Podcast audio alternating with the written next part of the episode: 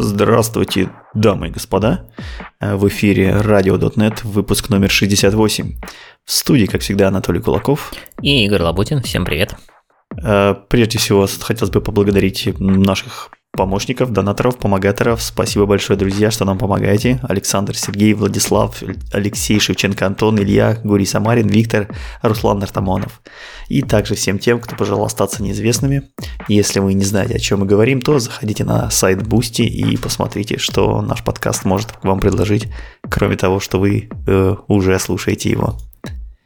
Э, ну что ж, давай начнем. Не успели мы разойтись, я не знаю, это мы долго отдыхали или Microsoft быстро работает, но уже вышел превью 2 8 дотнета. Да, на самом деле в комментах к видео прошлого выпуска на YouTube было... Один из комментов был про то, что, мол, что-то Microsoft еще только-только выпустил семерку, уже восьмерку, как бы. А здесь получилось действительно, что мы только записали выпуск. Я не очень ожидал, что к этому выпуску будет еще какой-то превью 2, но вот внезапно вышел действительно .NET 8 превью 2. Но правда, в самой статье написано, что это а, quick follow-up, и это такой маленький превью. Непонятно, на самом деле, почему они так торопились с ним, ничего какого-то прорывного и важного в нем вроде как нету. Ну, может быть, какие-то важные баги были пофикшены, про которых почему-то решили прямо именно в статье анонсе не говорить, но что-то исправили. И это прям... Может, по датам подходило, знаешь, первое ревью затянули, в это время уже второе надо было выпускать, чтобы не подводить менеджеров. Ну, может быть, действительно в какой-то график обратно вернулись, не знаю. Ну, давай попробуем пройтись, посмотреть, э, что же все-таки есть. Он хоть и небольшой, но все-таки там есть некоторые интересные штуки. В самом .NET, то есть в статье, которая посвящена главному, основному .NET, там, вообще говоря, изменений вообще тьфу, и очень мало. В основном изменилось набор экстенжен, не экстенженов, наборов внутри uh, namespace System Component Model Data Annotations, то есть добавились новые аннотации, которые вы обычно используете для того, чтобы разметить ваши модельки данных для валидации. И там появилось некоторое количество новых атрибутов. Во-первых, у э, атрибута required добавился новый вариант э, под названием, ну не вариант, а, так сказать, э, енумчик, да, внутри опция э, называется disallow all default values. И эта штука проверяет, что если вы такой атрибут повесили, например, на структуру, то пришедшее значение не пройдет валидацию, если оно полностью совпадает с дефолтным значением этой структуры. Как пример, если вы повесите этот, такой атрибут required на GUID, то пришедший пустой GUID, тот, который 0.00000, который соответствует дефолтному значению структуры GUID, а GUID это структура, не пройдет валидацию.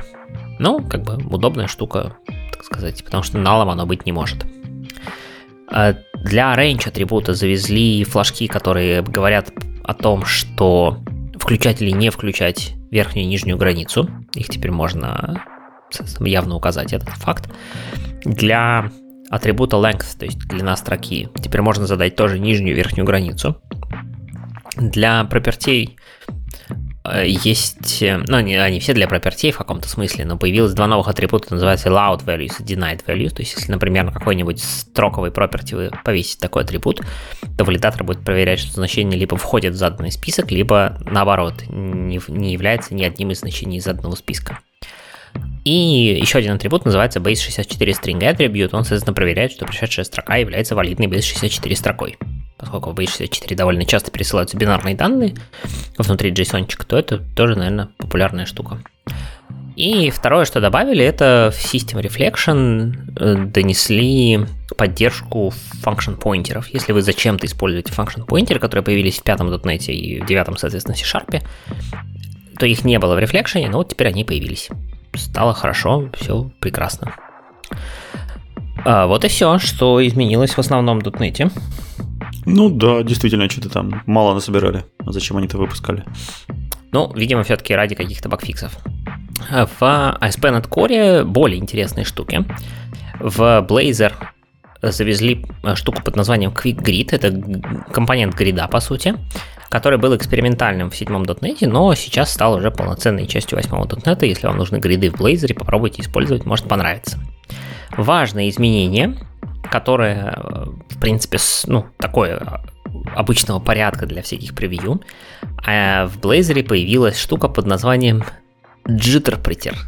Я даже не знаю, как это правильно произносить. Джиттерпритер? Джиттерпритер. Э, прям такое нормальное английское слово. Смотрите, в чем суть. А у нас есть э, в Blazor, когда вы туда компилируете .NET ный код, у вас с собой тащится, понятно, какой-то runtime, небольшой. Для того, чтобы он был небольшим, этот самый runtime, там, по сути, используется просто интерпретатор, который интерпретирует э, IL-код и его исполняет. Альтернативно вы можете сделать native AOT компиляцию. Э, результат будет такой, что в принципе получится нативный восьмовый код, но сейчас получится, что размер итогового файлика будет больше. И кроме того, на самом деле, некоторые, как они выражаются, .NET Coding Patterns, то есть тот метод, стиль, которым вы пишете .NET, те конструкции, не, не все они совместимы с Head of Time компиляцией, поэтому на самом деле интерпретатор все равно с собой тащится, чтобы там, если что, немножко доинтерпретировать и все-таки исполнить что-то. Но интерпретатор штука медленная. И для того, чтобы ее ускорить, а это, я так понимаю, все-таки скорее дефолтный вариант использования Blazor WebAssembly без uh, ahead of time компиляции, то появилась вот такая штука под названием Jitterpreter. Он не интерпретер, он Jitterpreter. Это штука, которая на самом деле частично джитит код в кусочке WebAssembly кода на лету. Но только тот, который исполняется, тот, который исполняется, видимо, часто, и за счет этого достигается хороший выигрыш в производительности. То есть э, не весь код джитится, как в отличие от нормального рантайма, а только по какой-то, значит, эвристикам, но даже это позволяет э, довольно сильно ускорить исполнение. Там есть бенчмарки, в которых там они там чуть ли не раза в два все ускоряют. Какие-то там довольно синтетические пока бенчмарки, на каких-то реальных примерах пока не видно. Но это только-только вышло, поэтому, скорее всего, статьи подъедут про то, как стало лучше.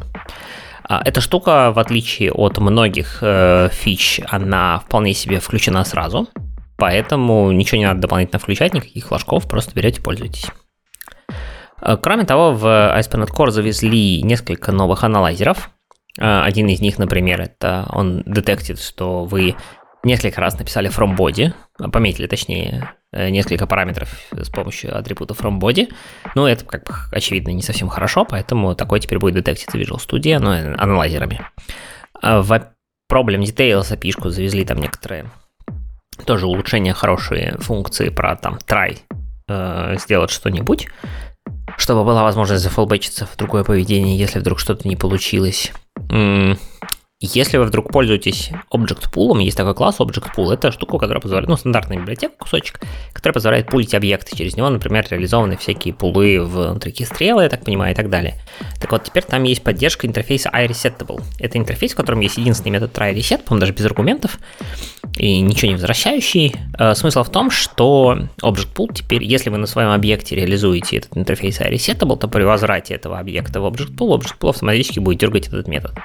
Удобно для очистки объектов перед их возвращением в пул автоматически, независимо от того, откуда вы их возвращаете. Ну и мы рассказывали, что в прошлом превью добавили поддержку namepipов в Kestrel. В этом превью ее ускорили.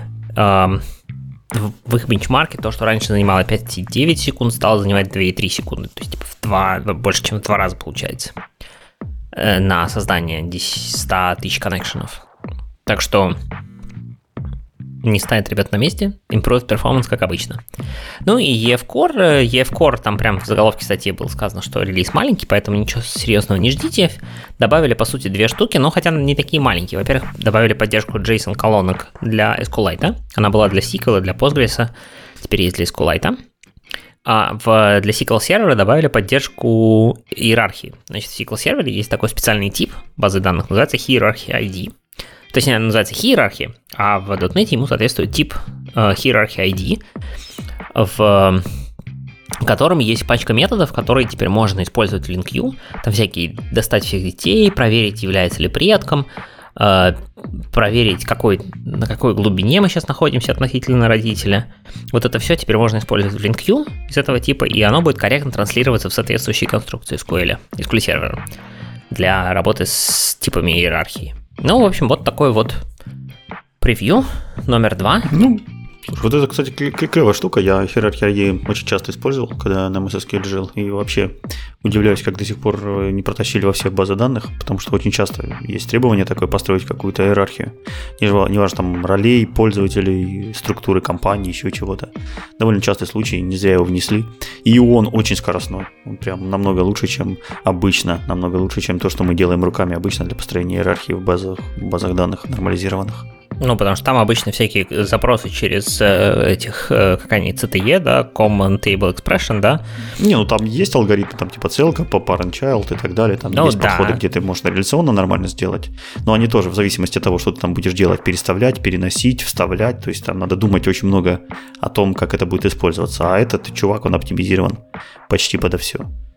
Ну да. Ну, в общем, вот теперь есть поддержка в Entity Framework. Если вы вдруг этим пользуетесь, забирайте и используйте. Давай мне, мне кажется, вот этот Blazor Grid, он, наверное, заставил вот этот весь Preview 2 и выпустить. Ну, потому что что-то это такая самая большая э, фича. То есть ASP, скорее всего, продвинул то, что мы увидели Preview 2 для всех остальных тулзов. Ну, Grid не уверен, а вот эта штука с интерпретатором, которая сильно все ускоряет, может быть. Но интерпретатор ты же все равно не, по, не потащишь превью 2 в продакшн, чтобы интерпретатор там показал всю свою скорость. А вот уже разрабатывать под новый грид ты уже можешь на превьюшке начать. Тоже верно. Да. Может быть и так. Ну, мы типа и не узнаем этого. Давай пойдем дальше. У нас сегодня много статей, и они некоторые, мягко говоря, не очень короткие, поэтому давай что-нибудь интересненькое пообсуждаем. Да, хорошая тема, которую мы можем узнать раскрылась на, благодаря новой мании э, Евгения Пешкова, за что ему огромное спасибо. Он теперь начал писать статейки, статейки годные, нужные. Э, и вот как раз одну из статей Жени хотелось бы сегодня с вами обсудить. А статья называется «Нужен ли конфигуровейт?». Вот так не звано, не, жга, не гадано уже там, который десяток дотнету пошел, а мы все еще никак не можем разобраться с этим конфигуровейтом. И вот Женя решил все-таки поднять тему, разобрать ее и найти какие-нибудь ответы на эти вопросы. Давайте же присоединимся к нему и посмотрим, что вышло. Прежде всего, давайте вспомним, что же такое конфигура await, что он делает и зачем он нужен. Прежде всего, действительно не очень хорошо, когда ваш код измазан каким-то непонятным инфраструктурным изобилием.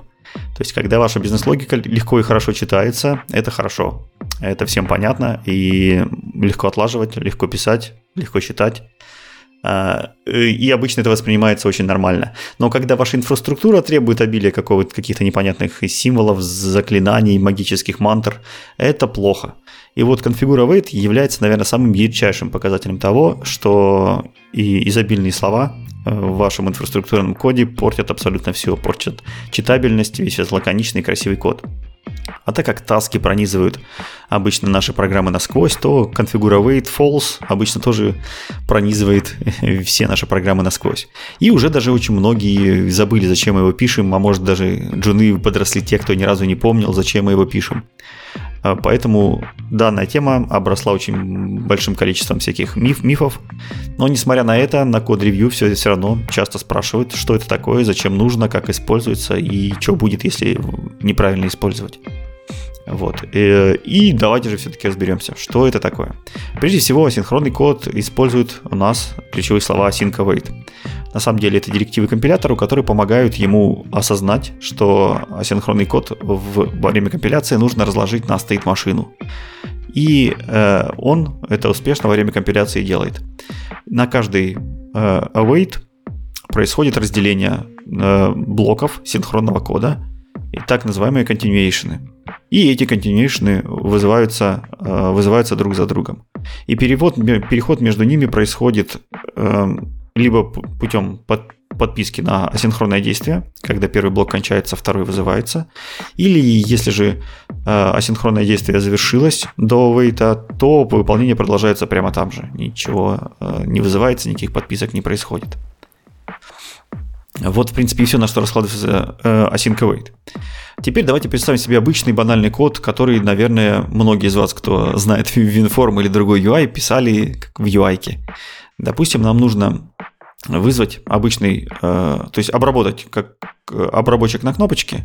Этот обработчик будет с помощью HTTP клиента, допустим, ходить куда-то далеко в сеть, доставать какой-то документ, десериализовывать его и итоговую строку, которую получили в результате десериализации, засовывать в UI. -ку. Вот чтобы выполнить такую простую штуку, мы сталкиваемся сразу с несколькими э, сложными концепциями.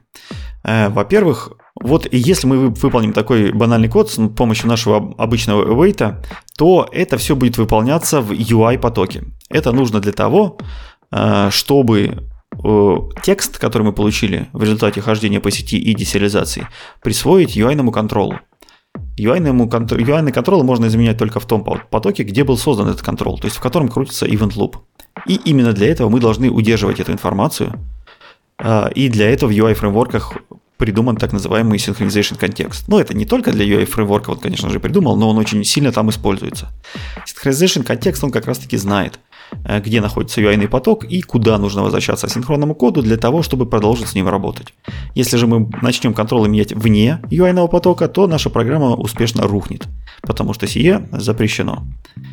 А, и э, Synchronization контекст, как я уже сказал, не только в UI используется. Например, есть XUnit, замечательный тестовый фреймворк, который тоже работает с Synchronization контекстом. Нужен он ему для того, чтобы работать с асинхронными тестами. Учитывать параллелизмы, ловить ошибки, все это делать правильно, красиво, э, гибко. В общем, там тоже использовался. В старом ASP.NET тоже был Synchronization контекст для доступа к HTTP контексту. В новом ASP.NET Core его нет. Многие на собеседованиях э, ошибочно считают, что в .NET Core удалили Synchronization контекст, и поэтому в .NET Core нам не грозят никакие дедлоки. Вот, на самом деле это заблуждение пошло из вот этого непонимания что в .NET Core не может быть никакого Synchronization контекста. Он был в ASP.NET Core, и оттуда его удалили. Но к дедлокам мы вернемся еще немножко попозже. А, и таким же образом можно немножко поиграться с task-скедулером, и который примерно приведет к тем же самым последствиям. Теперь давай, давайте же вспомним про deadlock. Помните наш пример с обработчиком кнопочки, который в UI потоке лазит куда-то в сеть, десериализует и все это записывает. А, вот. Если мы а, вдруг не захотим этого делать с помощью наших асинхронных а, кейвордов async а захотим это сделать синхронно, например, вызовем метод getText и вызовем у него волшебную цепочку, которая называется getAwaiter getResult, никогда так не делайте, то в этом случае UI поток заблокируется. Почему так происходит? В соответствии с synchronization контекстом, э, внутренний continuation метода, который мы уже говорили, будет там выполняться, должен выполниться на UI потоке. Но UI поток в этот момент заблокирован и не может выполнить данный continuation. И в результате у нас происходит дедлог. Э, я думаю, что любой человек, который программировал UI, и конечно же, сталкивался с асинхронным кодом, обязательно ловил этот дедлог. Про него тоже очень часто спрашивают на собеседованиях, почему он происходит и как он получается, и как от него самое главное избавиться. Вот. И самое интересное, что этот дедлог может в некоторых случаях не произойти. Если, допустим, мы успели выполнить, get, get, get текст выполнился синхронно, или в нем произойдет там переключение на другой контекст, то никакого дедлока не будет. Но обычно он довольно легко воспроизводится. А, итак, если же мы все-таки делаем э, наш асинхронный э, метод, вызываем в UI потоке, то у нас происходит лишняя нагрузка на UI. Например, если мы пойдем в сеть, начинаем десериализовываться, то, в принципе, никакой-то блокировки не будет, но UI поток будет сильно перегружен вот этими ненужными ему операциями. На самом деле он должен следить только за отрисовкой контрола, а мы его напрягаем еще там сетью и сериализацией. И это может привести что ваше, к тому, что ваше приложение станет немножко неотзывчивым. И вот, чтобы победить все эти проблемы, и дедлоки, и загрузку UI-потока, и неотзывчивый юзерский интерфейс, и был придуман метод configure false. И как раз таки он и заставляет избавиться нас от synchronization контекста, то есть не учитывать synchronization контекст при выполнении цепочек, при выполнении continuation, а выполнять все на thread пуле. Если мы добавим его к нашему волшебному методу, то все таски будут выполняться на thread пуле, пуле, но тот код, который вернется, самый последний, который должен все-таки изменить UI control, он уже будет э, со своим правильным UI synchronization контекстом. Этот метод configurate false, он полезен не только для тасков. Его протащили для всего, что связано вокруг. Это value таски, это async enumerable, это async disposable. Кстати, с async disposable есть э, небольшой интересный подводный камень. Нам завезли такую прекрасную штуку, как э, await using. В принципе, довольно-таки недавно. С помощью него мы можем вызывать асинхронный disposable метод у тех классов, которые его реализуют. Но не до конца его довезли вообще. Там есть определенный момент. Если, допустим, мы получаем какой-то э, стрим, например, какой-то поток, какой-то класс, получаем с помощью асинхронного метода, например, OpenAsync делаем и возвращаем асинхронный стрим, то мы должны дождаться его с помощью ключевого слова wait, естественно. Вот. И если мы вот эту конструкцию, как обычно, пишем одной строчкой в using, в нашем случае в await using, и ставим configure false, то на самом деле configure false применяется только для получения этого объекта, только, только для open, только для create. А вот async dispose вызывается без configure false, ну, то есть вызывается не на thread. И вот для того, чтобы и создание, и dispose сделать асинхронным, нам придется все-таки наш э, await using, await using разбить на две строчки. Первый мы получаем, вызываем configure false, второй мы disposing вызывает configure false. Вот это ломает очень сильно код, делает, ну, выносит переменную за, за scope и так далее. В общем, делает э, код не очень, не очень красивым, но без этого реально, реально может быть плохо. Вот без этого реально можно словить дедлоки. Поэтому это тоже нужно знать, потому что дедлоки асинхронного кода, они безумно неинтуитивные. Никакого стек-трейса у вас не будет.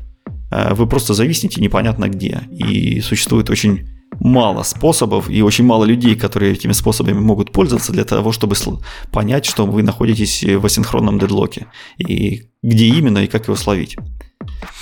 Э, в общем, лучше туда не попадать. Это страшная, страшная яма. Итак, Женя предлагает несколько способов, как мы можем обойтись без вот этой грязи в коде. Как обойтись без конфигурировать false просто на каждый await.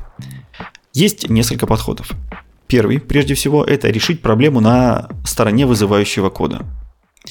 Э, это значит, что весь код, которому не нужен синхронизation контекст, мы это можем решить прямо в, в том месте, где мы вызываем другие там библиотеки, другие код, например, в том же самом обработчике button клика, мы знаем, что э, нам нужно текст выставить только в ионном потоке, а все, что будет выполняться в методе получения строки, там get, get текст какой-нибудь, ему не нужен никакой контекст. Мы решили за него это сами. Значит, мы можем выполнить все остальные, все остальные continuation на thread Например, это можно сделать с помощью таскрана. И делегат, который мы передаем в таскран, он будет выполняться без какого-то либо контекста синхронизации, и все его таски будут на thread-пуле, и мы добьемся желаемого результата. Внутри него можно не ставить никакие конфигуровейты, потому что контекста нет, выйти нечего, и так все будет работать прекрасно. Второй способ – это использовать правильное синхронное ожидание. То есть можно сделать синхронную обработку над асинхронными методами. Многие об этом мечтали, не у всех получалось, но если немножко подойти с головой к этому делу, то сделать такую штуку можно. И она будет устойчива к дедлокам, тем, что мы рассмотрели ранее, чуть выше. Это тоже обязательно нужно учитывать. То есть вот эта страшная фраза get await get result, за которую нужно отбивать руки каждый раз, когда вы ее увидите в коде или на код-ревью, ее на самом деле можно написать правильно, так, чтобы она учитывала текущий synchronization контекст и проверял там текущий task scheduler, и в определенных случаях ее можно вызывать, чтобы она не задедлочилась. В общем, можно сделать хорошую оберточку над ней и использовать ее. А, третий способ – это однократный переход в pool. Для обработчиков асинхронного кода в различных библиотеках, то есть для авторов различных библиотек, этот способ может быть наиболее приемлем, э, потому что э, они, на самом деле, любая библиотека, она не знает, из какого кода она вызывается, будет там synchronization контекст или не будет. Но обычно библиотекам он не нужен. Есть UI библиотеки, там с ними вопрос не стоит, они сами знают, что им делать. Но там 99,9% библиотек, они не UI, им этот контекст не нужен. И, естественно, нормальную красивую библиотеку также точно засорять конфигуруемым не хочется.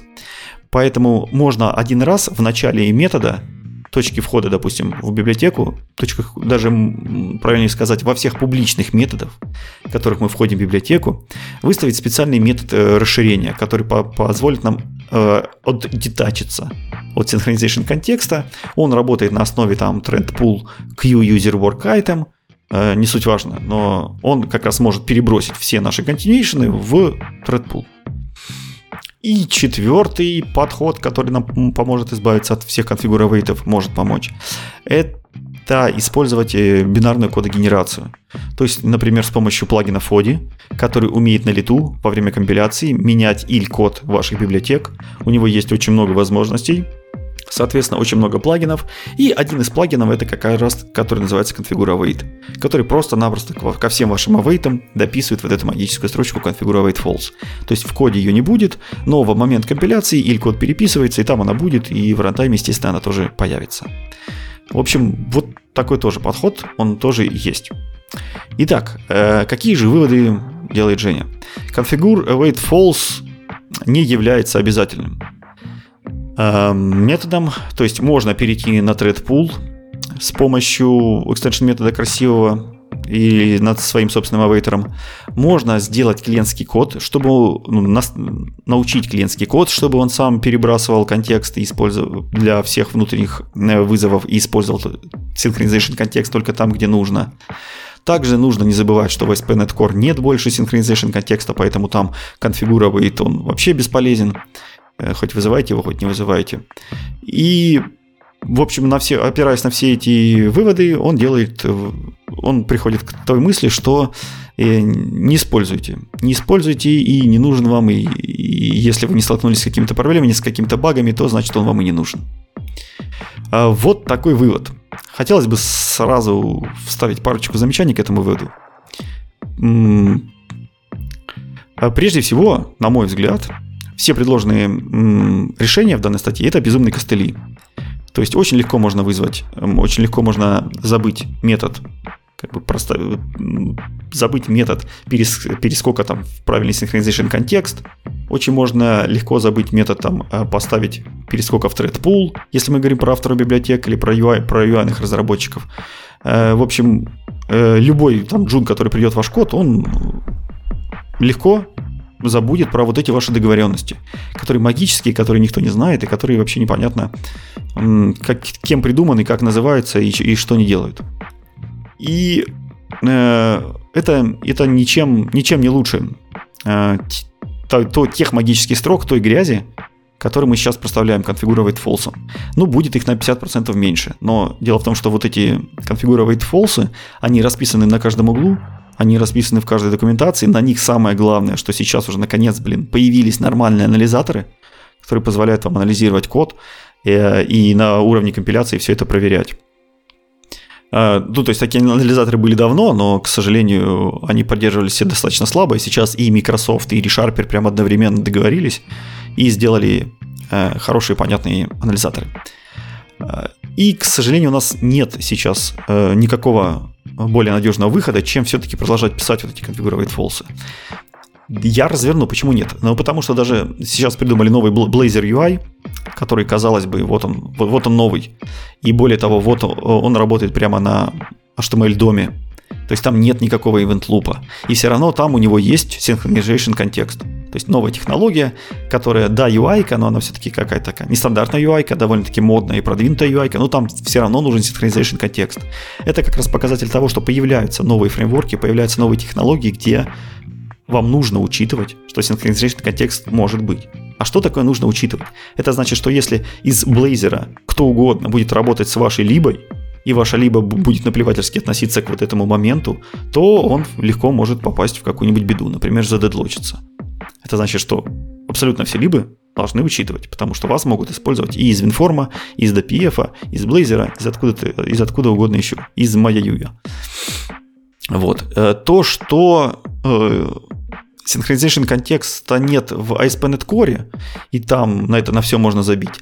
Ну, с таким же точно аргументом можно сказать, что так как его оттуда выпилили, его могут туда легко так и обратно вернуть. Или, например, вернуть, то есть добавить его в Entity Framework. Почему бы и нет? Как, например, сделали новый фреймворк Blazor UI и добавили его туда. Вот, то есть так, так же, как он ушел, он точно так же может и появиться. Поэтому, опять же, в этом случае мы тоже, наш код должен рассчитывать на будущее и должен рассчитывать на то, что в будущем его могут использовать в тех фреймворках, где синхронизированный контекст все-таки появится. И не нужно забывать все-таки про наш любимый X-Unit. Как бы вы ни крутили, но код ваш тестировать надо.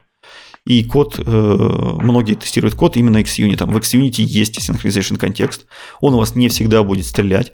Он будет стрелять, если вы там начнете играться с параллельностью исполнения тестов, там какое-то количество захотите мерить, какие-то определенные асинхронные эксепшены у вас там будут бросаться. В общем, по сути, вы не всегда увидите, что у вас будут, могут случиться дедлоки, но в какой-то момент они случатся.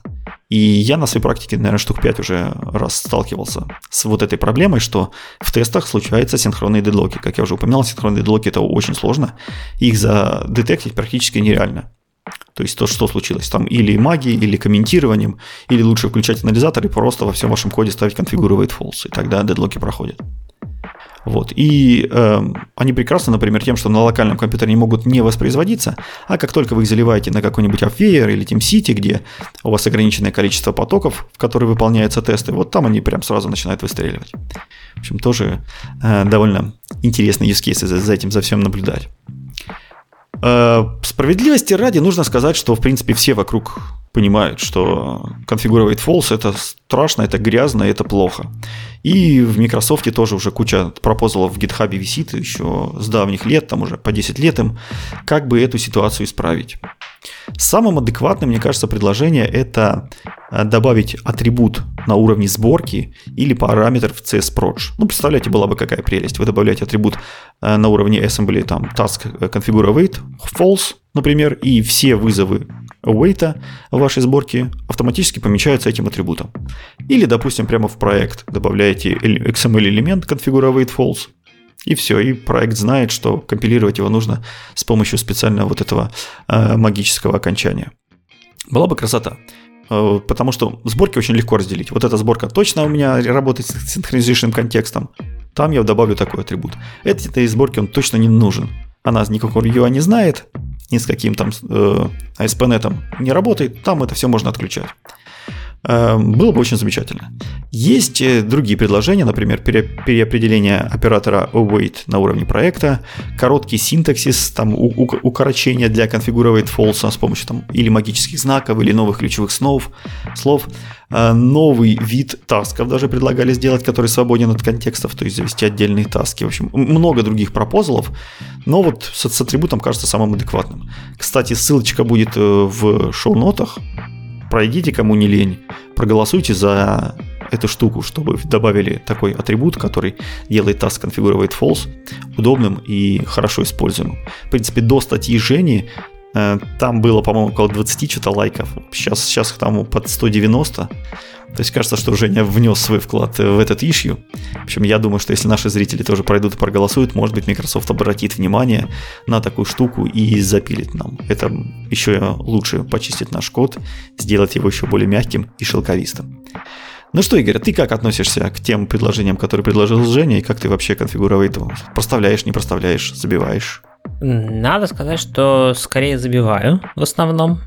наверное, я не очень прав, но тем не менее у меня практика в моей... Ну, я не пользуюсь X-Unit почти никогда. То есть я в основном фанат N-Unit, и там нет проблем с этим самым с synchronization контекстом, ну, по крайней мере, пока его там нету, и поэтому, видимо, на это особо не натыкался, UI я давно не пишу такой прям в продакшене в продакшене, а в SP его действительно нет, поэтому я бы сказал, что, наверное, в среднем я почти нигде не пишу.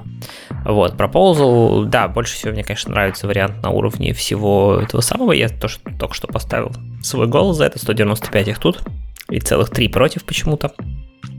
Вот. Э, но, э, да, надеюсь, что сделаем. Я еще хотел добавить э, такую штуку, что вот ты вначале расписал, как же работает async await, кратенько, за там 3 минутки. Mm-hmm. Я добавил в шоу-ноуты статью, которая буквально сегодня вышла от э, Стивена Тауба в его любимом стиле про то, как на самом деле внутри работает async await. Я сначала думал, что мы ее отложим до следующего выпуска и прям отдельно посмотрим, но внимательно ее просмотрев, пока ты рассказывал, понял, что мы не будем ее рассказывать голосом. Это нереально рассказать. Там каждое второе слово это ссылка на код. Ну, в смысле, это там практически это одни сплошные имена классов, там всякие вейтеры, не вейтеры, значит, э, result там и прочие штуки.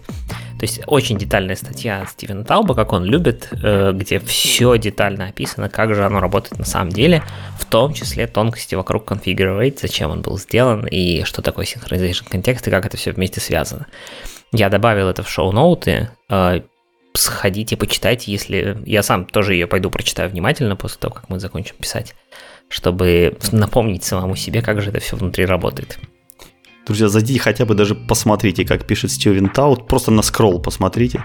Я сейчас ее мотаю, у меня уже палец устал мотать, поэтому э, просто нереальный человек. Вот он такую про, примитивную, казалось бы, да, простую вещь. А что там этого конфигуровать, await, осинки всего на все одно ключевое слово, он размотал. Я, мне кажется, тут книга целая. Жалко, да. нет плагина, который оценивает, значит, статьи в, в, в листах А4.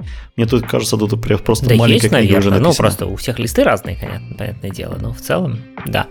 В общем, вот. Э, ну, посмотрим, во что превратится. В принципе, Microsoft иногда прислушивается к голосам на GitHub, и, скорее всего, что-то может измениться. А пока пойдем дальше, я думаю у нас не закончились анонсы, у нас есть еще анонсы для вас, и это Visual Studio. Visual Studio 17.6 Preview 1. По-моему, мы ее каким-то образом касались в прошлых выпусках, но, по крайней мере, сейчас у нас прям есть официальная статья, что вот релиз 17.6 Preview 1, где есть несколько не очень больших на самом деле улучшений, но аккуратненько их распишем. Во-первых, IDE Productivity. Туда затащили как основную функциональность э, раскраску парных скобочек. Если вы помните, мы где-то, наверное, месяца три, наверное, назад рассказывали, что Мэтт Кристенсен запилил такой экстенжен. Ну вот теперь это в основной поставке. Скобочки теперь раскрашиваются разноцветным цветом, чтобы было понятно, где какая. А в Git можно теперь анстейджить э, кусочки прям построчно. И в студии теперь умеет интегрироваться с GitHub в плане ишьюзов, то есть там поудобнее можно на них ссылаться, она понимает все ссылки на ишьюзы. Стало удобнее. А то, что касается .NET, в IntelliCode, вот эта штука, которая такая типа а Copilot, которая подсказывает вам, что, куда, как надо писать и использовать, появилась штука под названием API Usage Examples – это работает пока только для C-Sharp. И это штука, которая на основе открытого кода на GitHub может показать, как эту api в среднем используют э, ну, другие программисты. То есть такие как бы примерчики, чтобы далеко в Google не ходить, чтобы посмотреть, как использовать. Студия теперь прям сама может там тыкнуть, если в специальную плашечку, показать, как это примерно используется другими. Видим там какой-то тоже искусственный интеллект, это все, который выбирает правильный пример использования, я надеюсь. Дальше, если вы работаете с э, удаленной отладкой, то теперь вы можете полноценно использовать визуалайзеры. Мы рассказывали в прошлых выпусках, что там появились некоторое количество новых визуалайзеров, всякие там э, строки, там всякие GVT, вот это все. Э, и нумеровый визуалайзер. Теперь это все работает с удаленной отладкой. И если вы работаете с MAUI, то на ARM64, то теперь есть э, в Visual Studio превьюшка для тулинга вокруг этого. То есть теперь MAUI тулинг поддержан на ARM64. Ну, для C++ тоже там завезли всякие гейминг и кроссплатформ разработки улучшения. Если занимаетесь C++, посмотрите, что поменялось. И так же, как э, .NET 8 Preview 2, вышла 17.6 студия Preview 2 тоже. Довольно оперативно. Здесь э, тоже не очень много изменений. Во-первых, э, появилась штука, которая... Я даже, кстати, не, не знал, я никогда не пытался делать это во время build а, но раньше, оказывается, нельзя было в студии делать э, staging и commit в Git, пока идет build. Да, я сталкивался с такой штукой. Очень странная была э, вещь, потому что я во время build а просто переходил в консоль и делал то же самое, а вот из студии нельзя было. Вот, я что-то как-то не сталкивался, я, видимо, ну, то ли у меня билды быстрые, то ли мне никогда не, не хотелось закоммитить до того, как был прошел build, вот, и есть даже, так сказать, фидбэк на там, Microsoft Feedback сайте, как он там называется, не помню, про то, что, мол, что за фигня, почему так работает, и ответ от Microsoft это не баг, это фича, потому что, мол, мало ли что там build нагенерит, может вы это хотите закоммитить. Ну, что странная немножко логика, но тем не менее. Короче, баг, э, этот э, фидбэк был закрыт со словами, ну, не баг, а фича, но при этом сейчас, сейчас в статье сослались на эту штуку со словами «мы слушаем кастомерский фидбэк, теперь можно». То есть теперь можно во время билда и стейджить и коммитить. Пожалуйста, делайте. А чуть-чуть улучшили диалог мержа, а добавили интересную штуку, вот это, наверное, может быть, я даже буду пользоваться, это брекпоинт группы. То есть можно теперь несколько брекпоинтов объединить в группу и прям целиком группы ее там enable, disable. Такое иногда надо, когда вы там, не знаю, отлаживаете какие-нибудь странные сценарии, где у вас нужно там то одни три брекпоинта за enable, disable, то другие три. Вот теперь их можно делать группами. У меня еще в этот, э, не помню, то ли плагин был, то ли уже стандартная студия имеет. А ну-ка напомни мне. А, было желание сохранять пачку брейкпоинтов и загружать их там типа файлика из файлика. Не помнишь, стандартная студия умеет такое делать? Или это плагин? Никогда не пользовался таким и не видел такого, так что, наверное, все-таки плагин. Ну, смотри, в общем, сценарий банальный. Мне нужно отладить какой-то use case. Этот use case там безумно сложный, там не нужно в 10 точках поставить брейкпоинт и посмотреть, где там что. И вот этот, но этот use case у меня стабильный, там, допустим, возникает там раз в 3 месяца. Я вот эти брейкпоинты все расставил и хотел бы их сохранить где-нибудь и загрузить их сразу все, когда в следующий раз через 3 месяца я к этому use case вернусь. И таких use case у меня много, там десяток. Вот хотелось бы по, по переименовать, по, ну, дать имя какое-нибудь, сохранить файлик и при надобности загружать их уже расставленные, красивые и, эм, и удобные для отладки. Такой у меня был сценарий на одном из проектов. И вот с таким плагином он мне сильно довольно-таки помог. Вот немножко похоже на вот эти группы, которые сейчас ты описываешь, но вот если бы их еще можно было сохранять, вообще красота была. А, ну и плюс они сохраняются в файлике, их можно зачекинить, и, соответственно, не только ты их можешь загружать, но и вся твоя команда может и пользоваться таким подходом. Интересно, а он шарить. как решает проблему того, что код может подвинуться? То есть он умно сохраняет не просто номер строчки, а какой-то контекст, в смысле там метод был такой-то, или все-таки сохраняет тупо номера строчек, а Насколько я помню, он там сохранял метод плюс строка. То есть, если он не находит правильную строку, то есть не мачится у него там э, код, который должен быть на этой строке, он бросает просто на, на начало метода, который там есть. Угу. Такой, то есть двойное, знаешь, двойная перестраховка. А, ну, в принципе, тоже, да, неплохой вариант. Ну, но, на, общем, на практике нормально. Может Вполне. быть, и добавить. Я что-то не помню такой в студии, но мне как-то не надо было. Хотя я согласен, что кейс интересный, и, наверное, я даже с таким сталкивался, но как-то мне не приходило в голову поискать плагин, который умеет их сохранять. Вот, буду знать. Э, так, что еще у нас такого добавилось в студии? А, если вы отлаживаете чего-нибудь, что запущено на VSL, да, Windows Subsystem for Linux, то теперь у вас будут э, нормальные графики для профайлера. То есть он там использует .NET всякие counterс и прочее, и все это аккуратненько строит в Visual Studio теперь. Э, также добавили какие-то вещи для Game Development, традиционно не будем останавливаться. Для мобильной разработки Android Manifest файлики теперь можно редактировать. И добавили, почему-то они очень стали любить всякие добавки про Enterprise. Теперь можно, короче, что-то как-то хостить и деплоить Visual Studio из интернета, layout из студии. Я вообще не очень понял, что там можно делать. В общем, если вы в Enterprise работаете, может, вам это зачем-то надо, ну, не знаю. Ты не в Enterprise работаешь, Я да? вообще не в Enterprise, но в смысле я не ставлю Visual Studio как Enterprise, так сказать, продукт, в смысле, что там раскатывая ее на миллионы машин внутри компании. И вторая фича тоже для enterprise менеджмента можно ограничить, чего будет доступно в инсталлере. Ну, то есть ты такой запускаешь инсталлер студии, вот такой вот, таким образом раскатанный. Там будет нельзя поставить, не знаю, C++. Или там Blazor. Почему? Или винформы там. Да. Или винформы, например, чтобы никто вот не хотел вообще писать. Я не знаю, ну вот, наверное, кому-то надо. Короче, это в превью 2 вошло. А, ну вот, все это про Visual Studio. И второй анонс это Нугет. Опять же, ну, мне кажется, что мы почти все из этого уже каким-то образом проговаривали рано в разных выпусках, но соберем все вместе. Все называется анонс Нугета 6, версия 6.5. но при этом тут есть не только про сам Nuget, но и про сопутствующие технологии, а именно Visual Studio. Первый кусочек это про Visual Studio, про то, что Visual Studio теперь нормально поддерживает файлик Directory Packages Props. Это тот самый Central Package Management, когда вы в одном месте указываете все версии ваших пакетов, а по, в одном месте в корне solution, грубо говоря, файлик, который лежит в корне, а во всех проектах уже указываете только ссылки непосредственно на имена пакетов без указания версий. И Visual Studio теперь умеет нормально это дело менеджить и не будет вам давать внутри пакетов проапгрейдить на разные версии. Да мне казалось, мы же это там чуть ли не год назад уже обсуждали, что все умеют, все подтянули, все... Не, студия как-то не очень быстро умела, мне кажется. Там вот был какой-то у них э, lag. Но, в общем, сейчас все умеет, все нормально. А вот следующая штука, по-моему, не было. Э, Visual Studio теперь умеет нормально работать с package source маппингами. Напомню, что это штука внутри NuGet конфига, которая позволяет сказать, что вот если у вас NuGet э, пакет имя начинается с такой-то маски, то его можно забирать только из такого-то источника. Вот Visual Studio теперь есть редактор этой штуки. Можно настраивать, а не просто редактируя файлик в э, редакторе. А дальше NuGet теперь, если ваш NuGet сервер вдруг отвечает э, со HTTP кодом 429 про то, что я там типа слишком занят, зайдите попозже, то он э, обычно такие сервера отвечают вместе с ответом присылают заголовок под названием retry after, где написано, собственно, через сколько, собственно, пробовать заново-то.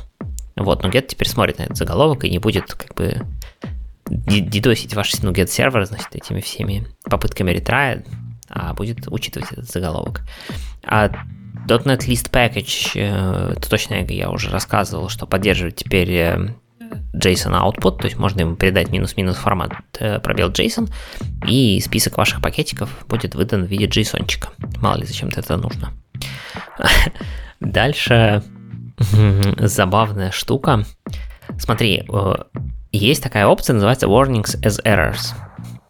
Угу, замечательная опция, да. Вот. В статье, кстати, написано, что это не очень часто, э, не очень частое явление, что ее используют. В большинстве случаев ее не используют, по мнению Microsoft. Ну, может, у них какая статистика есть. Пусть телеметрию нормально соберут. По Но, географии разделят. Тем не менее, оказывается, Хорошо. есть опция под названием Warnings Not as Errors. Короче, используется она следующим образом. Ты, я так понимаю, проставляешь функцию warnings as errors, э, в смысле опцию warnings as errors, у тебя все ворнинги становятся эррорами, но некоторые ворнинги ты хочешь, чтобы они остались ворнингами. Ну, да, да, я знаю, такую штуку бывает, я даже использовал. Вот я mm-hmm. что-то как-то мне не было такого нужно, но вот теперь оно есть, ну, в смысле, оно есть, и теперь эта штука поддерживает нугетовские ворнинги, которые с NU начинаются. Оно их раньше не поддерживало, то есть если, если вы хотели какой-нибудь нугетный ворнинг, который стал эррором, сделать обратно ворнингом, было нельзя, теперь можно. Uh, так, Visual Studio, соответственно, теперь релодит package source, когда вы поправили NuGet конфиг ручками. То есть она мониторит все NuGet конфиги, а мы помним, да, что NuGet конфиги собираются вверх по дереву папочек. Значит, она теперь мониторит, что все эти файлики поменялись и корректно будет пере, перечитывать package source.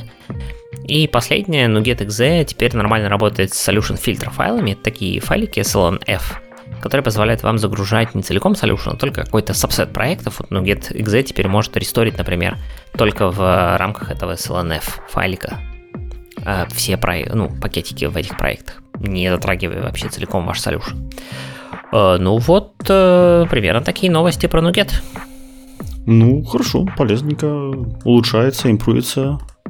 Ну, видишь, Нугет всегда какая-то такая странная штука, то есть он действительно вроде мы почти в каждом превью про что-нибудь говорим, потому что оно там и в студию входит, и в command line.net входит, и отдельный Nuget .exe есть. И поэтому вот это вот анонсы Nuget какого-то версии, они какие-то иногда странноватые. Потому что вроде про все уже рассказывал. Не, ну я просто надеялся, что анонсы Нугета, они, экзе этого, они обычно совпадают э, с анонсами студии. Ну, в том плане, что все фишки Нугета автоматически должны поддерживаться в новой студии. Ну, это должна быть фича Microsoft. Ладно, там когда-нибудь райдер подтянется и все такое. Но то, что он сначала в Нугете выходит, а потом через полгода студия только начинает его поддерживать, вот это странно. Что это может создать даже некоторые баги и проблемы у людей. Ну, может, да. Теоретически.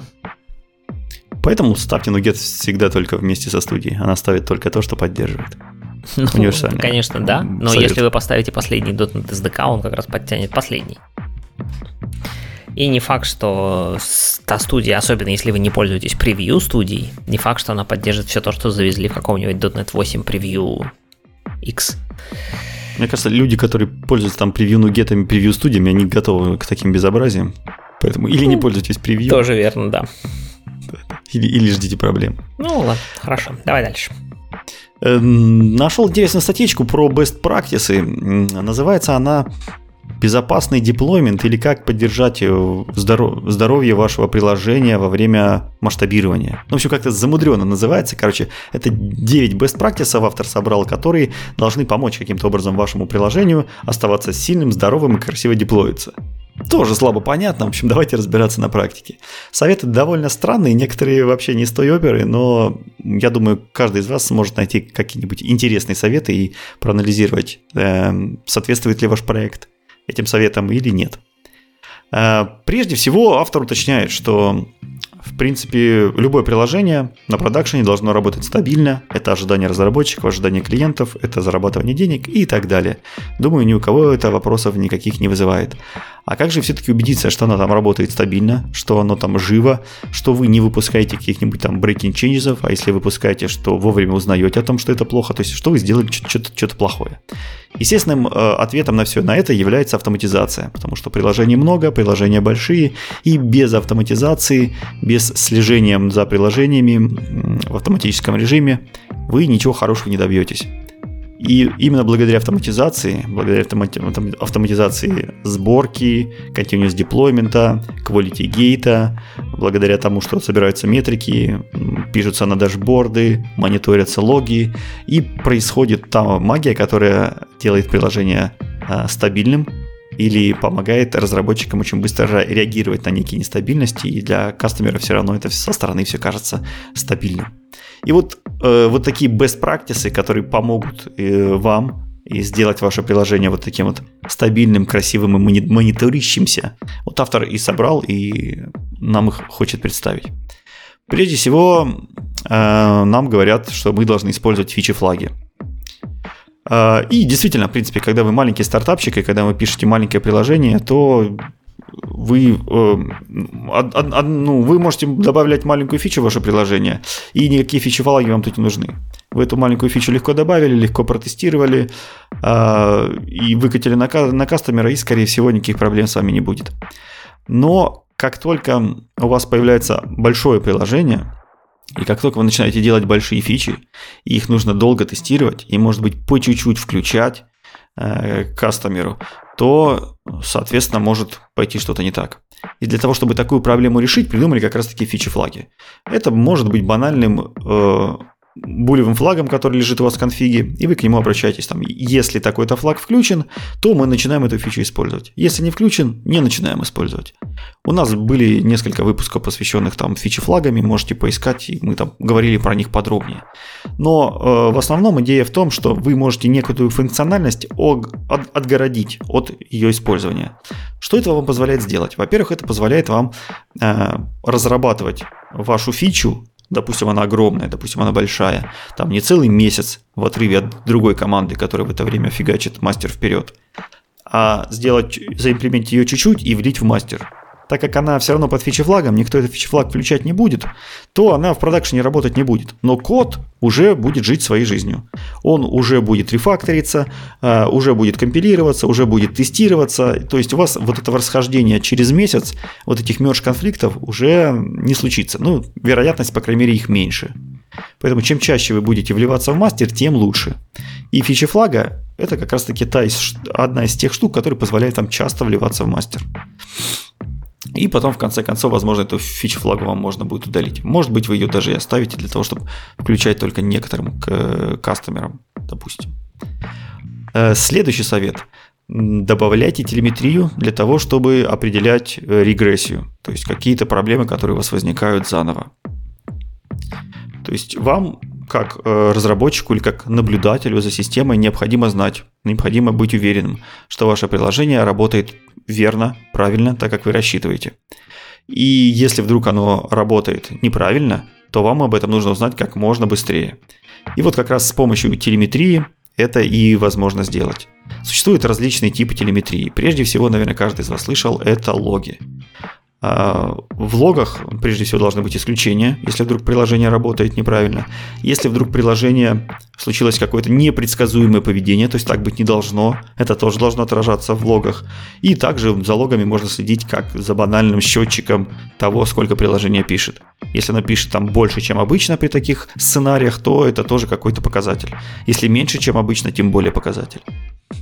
Полезно также в телеметрию засовывать время исполнения определенных операций. Допустим, время исполнения реквеста, то есть какого-то заброса, который к вам при, при, пришел.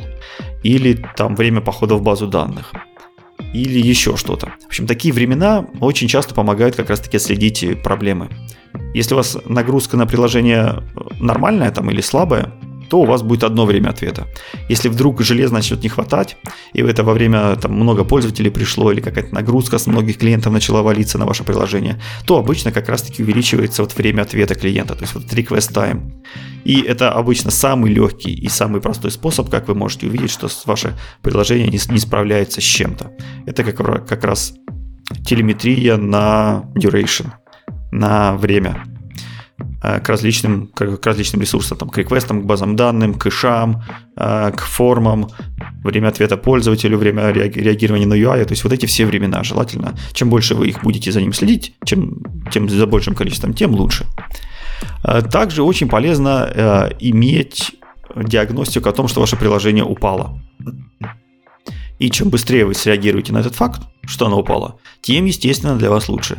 Тем больше вы сможете сделать чего-то полезного. Ну и желательно, чтобы оно при падении притащило какую-то полезную информацию. То есть там stack trace, dump, где упало, почему, какой-то контекст полезный и так далее.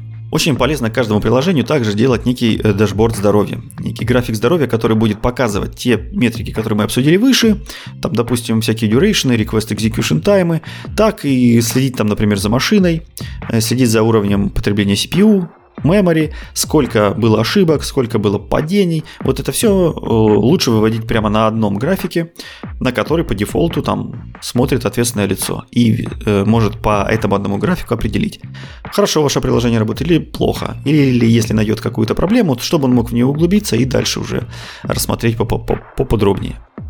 Третий совет, который нам дает автор, это в том, что вам нужно добавлять алерты. То есть вам нужно добавлять какие-то триггеры, которые будут автоматически смотреть за вашей системой, находить какие-то аномалии. Это могут быть там, появление ошибок, это могут быть краши приложения, это могут быть внезапные всплески количества пользователей или возросшее время ответа пользователю. Какие угодно аномалии, которые вы настроите, которые вы зададите. И главная задача вот этого третьего пункта – это вовремя сообщать об этих проблемах.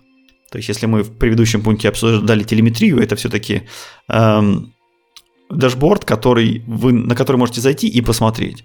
А, а смысл третьего пункта, алертов, это про активная защита. То есть он сам посмотрит самые ключевые, самые важные метрики и сообщит вам. Неважно как. смс почтой, телеграммом, может быть, чем-то еще подергает, позвонит. Но э, алерты это довольно-таки важная штука. Четвертый пункт. Он-колл инженеры. Игорь, у вас вообще есть он-колл инженеры? Да, но эта эксплуатация живет немножко отдельно, поэтому в целом есть, но не, да. это не разработка. Слушай, у нас, по-моему, тоже есть эксплуатация. Ну, что-то я как-то не сталкиваюсь с онкол-инженерами, как-то почему-то слишком далеко.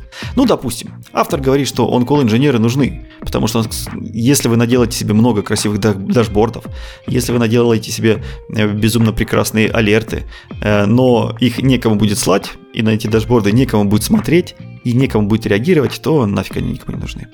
Поэтому нужны некие инженеры, некие люди, которые в предсказуемое время э, обязаны смотреть на здоровье вашего приложения, обязаны следить за дашбордами, обязаны реагировать на, алер- на алерты каким-то образом. Они могут не знаю, добавить банальное железо или оформить багу для того, чтобы когда пришел разработчик, э, посмотрел на эту проблему как-то получше. Или просто зафиксировать, что были какие-то аномалии для каких-то будущих расследований. Или зайти даже починить что-то, если для этого хватает компетенций. Короче, заводите себе он-колл инженеров, это вроде как тоже важно. Пятый пункт это использование вашего кастомера как прекрасного источника для фидбэка. Многим, наверное, не задумывались, но кастомер это замечательный QA-инженер, потому что если вдруг что-то не работает, он обязательно об этом скажет. Поэтому эту возможность нужно использовать. В частности, сделайте вашему приложению какую-нибудь удобную кнопку фидбэка, Например, наверное, каждый из вас видел Visual Studio, там есть прям такая кнопочка «Послать фидбэк». Там вы можете прикрепить скриншоты, дампы, какие-нибудь описания свои собственно делать. Вот, вот, вот, вот про это он говорит что дайте кастомеру хорошую возможность дать вам фидбэк. И, скорее всего, этим будут пользоваться. То есть вы получите бесплатную обратную связь от непосредственно от тех людей, которые ее используют. То есть, э, скорее всего, это какой-то будет полезный функционал. А также позаботьтесь о том, чтобы как только кастомер каким-то образом с вами связывается, неважно по какому каналу связи, вы могли определить а, все метрики, которые связаны с этим кастомером. Например, чтобы вы могли найти логи того процесса, который он вам описывает, чтобы вы могли найти там какой-то correlation ID, чтобы если он вам прислал какой-то тикет, то эти тикеты тоже бы с ним каким-то образом связались. В общем, это тоже интересная, богатая тема, каким образом провязать вот все взаимодействие с кастомером, в зависимости от того, как он увидел э, проблему там, нашел ее в логах, завел вам тикет, позвонил по телефону, написал в форме обратной связи. Вообще все это нужно сделать, связать и создать единый customer experience. Э, шестой пункт. Используйте канареечные релизы. В общем, когда ваше приложение растет и становится большим-большим-большим, прям enterprise-enterprise, и даже не важно, насколько вы хорошо его оттестировали, даже не важно, как у вас там покрыто качество тестами, сколько вы используете анализаторов, сколько времени вы над ним попотели, если у вас много-много кастомеров, то возможность ошибки растет очень-очень сильно. Ну, соответственно, много кастомеров, большое приложение, много нового кода, и даже если вы прекрасно протестировали, все равно ошибки там быть могут. И довольно-таки рискованно выкат, выкатывать это все абсолютно на всех ваших потребителей. Лучше минимизировать риски и использовать так называемые канареечные релизы. То есть, когда вы выкатываете новый релиз не на всех потребителей, а на какой-то там процент, на какую-то часть. Обычно первая часть это самые лояльные какие-то потребители. И э, обязательно смотрите за э, монитором. То есть обязательно мониторите приложение, смотрите, все ли, все ли нормально, не, не увеличилось ли количество ошибок, не внесли ли вы какие-то breaking changes, не разрывается ли у вас телефон. Если все хорошо, добавляете немножко кастомеров, которые сидят на новой версии, а кастомер со старой версии уводите. И таким образом, по чуть-чуть, по чуть-чуть добавляя, обязательно смотря за метриками, вы постепенно накатываете полностью новый релиз на всех кастомеров, которые у вас есть. Это отличная практика, используется абсолютно всеми большими компаниями. Может, вы даже встречали такое, что когда-нибудь э, вам там ВКонтакте показывает какую-то красивую кнопочку, которая у вашего коллеги рядышком еще даже не появилась, а потом через пару дней появляется у него. Это вот и есть такие постепенные релизы. Седьмой пункт. Э, используйте эксперименты с помощью АБ-тестирования. А АБ-тестирование делается, когда ваши кастомеры точно так же делятся на несколько групп, ну, обычно там на одну-две группы, на одну группу делить, наверное, несерьезно, да, на 2-3 там группы и так далее. И вы одной группе даете какую-то один функциональность, которую вы хотите проверить, а другой группе другую функциональность. Это будет контрольная группа, может даже оставлять ее на старой функциональности. И в зависимости от того, какая задача перед вами стоит, ну, например, попробовать новый э, UI будет он удобнее или неудобнее, будут выполняться там действия те же самые быстрее, будет пользователь там делать меньше ошибок, будет чаще ли он к ним кликать на кнопочки «Задонатьте нам». В общем, все вот эти метрики вы выставляете и смотрите на АБ-тестирование. То есть код один, но в зависимости от определенных обстоятельств, там от фичи флага, или от фамилии клиента, или от уровня его подписки, выдается разная функциональность. И наблюдается, э, какие метрики э, в результате этого изменятся. А, следующее, восьмое. Делайте пассивные тесты. Э, пассивные тесты интересная идея. Мне на практике никогда не приходилось их делать, но мне кажется, э, когда-нибудь попробовать стоит. Что же такое пассивные тесты? Э, дело в том, что когда у вас есть какой-то кусок кода, обычно это какой-нибудь большой кусок, легаси кусок, к которому уже много-много никто не притрагивался, а автор давно уволился и забрал с собой всю документацию. То есть и разбираться в нем практически нереально. То есть там что-то непонятное происходит, там что-то очень сложное происходит. Я думаю, вот такие куски каждый из вас должен, должен наверное, был видеть. Я, по крайней мере, очень часто, часто такие штуки встречаю. И любое изменение, любое привнесение в них чего-то нового – это большая-большая боль, которая там сопровождается кучей разных приседаний для того, чтобы как-то ее минимизировать. В общем, есть способ, как минимизировать эту боль с помощью пассивных тестов. Прежде всего, э, что вам нужно сделать? Обычно самый адекватный способ – это переписать эту функциональность к чертовой матери и задокументировать ее правильно, и правильные тесты настроить и так далее. Но здесь кроется маленький момент. Если мы будем это переписывать, не зная изначальной спецификации, мы можем э, повредить э, функциональность, потому что мы не знаем, как оно делается, с какими примочками, с какими трудностями, с какими костылями. Поэтому обычно э, пишут новую, новую версию этой функциональности и включают ее параллельно со старой версией. То есть у вас параллельно работают две версии. Старая активная и новая пассивная. И в результате собирают результаты с обоих версий. И эти результаты сравнивают между собой. Таким образом определяют, что и новая, и старая версия работают одинаково. Этот э, период может длиться сколько угодно долго, насколько вы хотите убедиться, что все-таки они работают одинаково на каком-то определенном периоде времени. И постепенно, когда вы видите, что новая версия примерно делает то же самое, что и старая версия, никаких расхождений нет, результаты одни и те же, у вас уже более, больше вероятности, что вы все сделали правильно, что вы предусмотрели все результаты. Естественно, это нужно проверять не только на тестах, не только на стейджинге, но и обязательно на продакшене, чтобы действительно вы проверили все результаты. Ну и после После этого уже старую версию выключают, замещают, удаляют и переключают всю новую функциональность на вашу новую написанную, переписанную, красивую, задокументированную версию.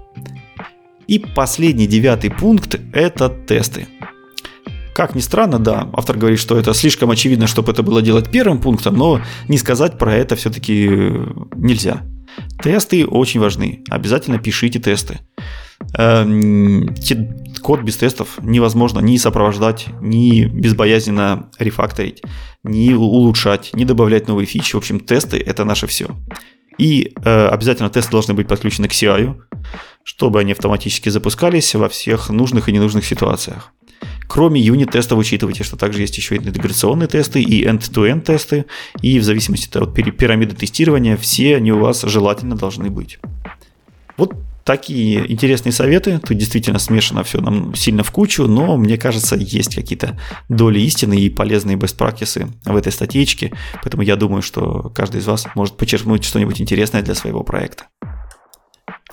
Да, звучит действительно интересно, хотя тут, конечно, все, я согласен, смешано, намешано все прям очень много, но с другой стороны, заголовок такой про безопасный деплой и keep application healthy, а раз keep application healthy, то и АБ-тесты имеют смысл и так далее. Так что, да, пробуйте это все. Не, не всегда это может быть применимо, если вы делаете какой-нибудь там коробочный софт, там, с АБ-тестами может быть сложнее, но тем не менее, большинство продуктов, мне кажется, сейчас...